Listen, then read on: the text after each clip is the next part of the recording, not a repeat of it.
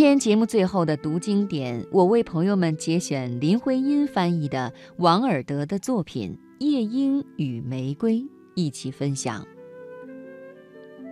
他说：“我若为他采得红玫瑰，便与我跳舞。”青年学生哭着说：“但我花园里何曾有一朵红玫瑰呀？”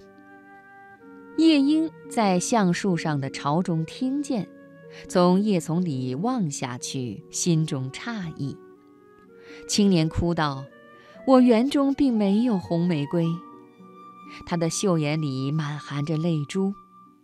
呀，幸福倒靠着这些区区小东西。古贤圣书我已读完，哲学的玄秘我已彻悟。然而，因为求一朵玫瑰求不来，我的生活便这样难堪。夜莺叹道：“真情人竟在这里。以前我虽不曾认识，我却夜夜地歌唱他。我夜夜将他的一桩桩事情告诉星辰。如今我见着他了。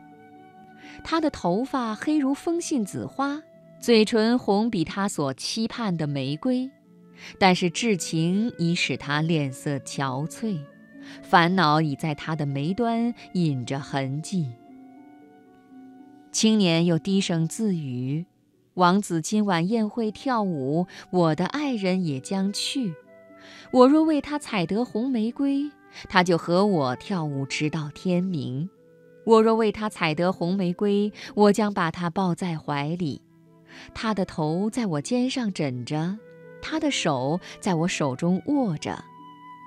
但我园里没有红玫瑰，我只能寂寞地坐着。”看他从我眼前走过，他不理睬我，我的心将要粉碎了。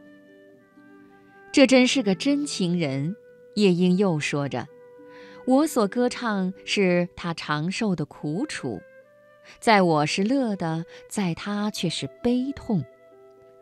爱果然是件非常的东西，比翡翠还珍重，比玛瑙更宝贵。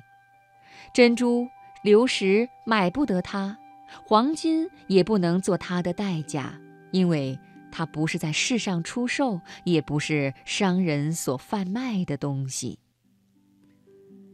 青年说：“乐师们将在乐坛上弹弄丝竹，我那爱人也将按着琴弦的音乐舞蹈，他舞得那么翩翩，连步都不着地。”华服的少年们都会艳羡地围着他，但他不同我跳舞，因我没有为他采到红玫瑰。于是他扑倒在草里，两手掩着脸哭泣。绿色的小壁虎说：“他为什么哭泣？”说完就竖起尾巴从他跟前跑过。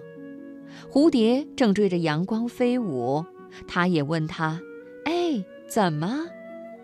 金盏花也向他的邻居低声探问：“哎，怎么？”夜莺说：“他为着一朵红玫瑰哭泣。”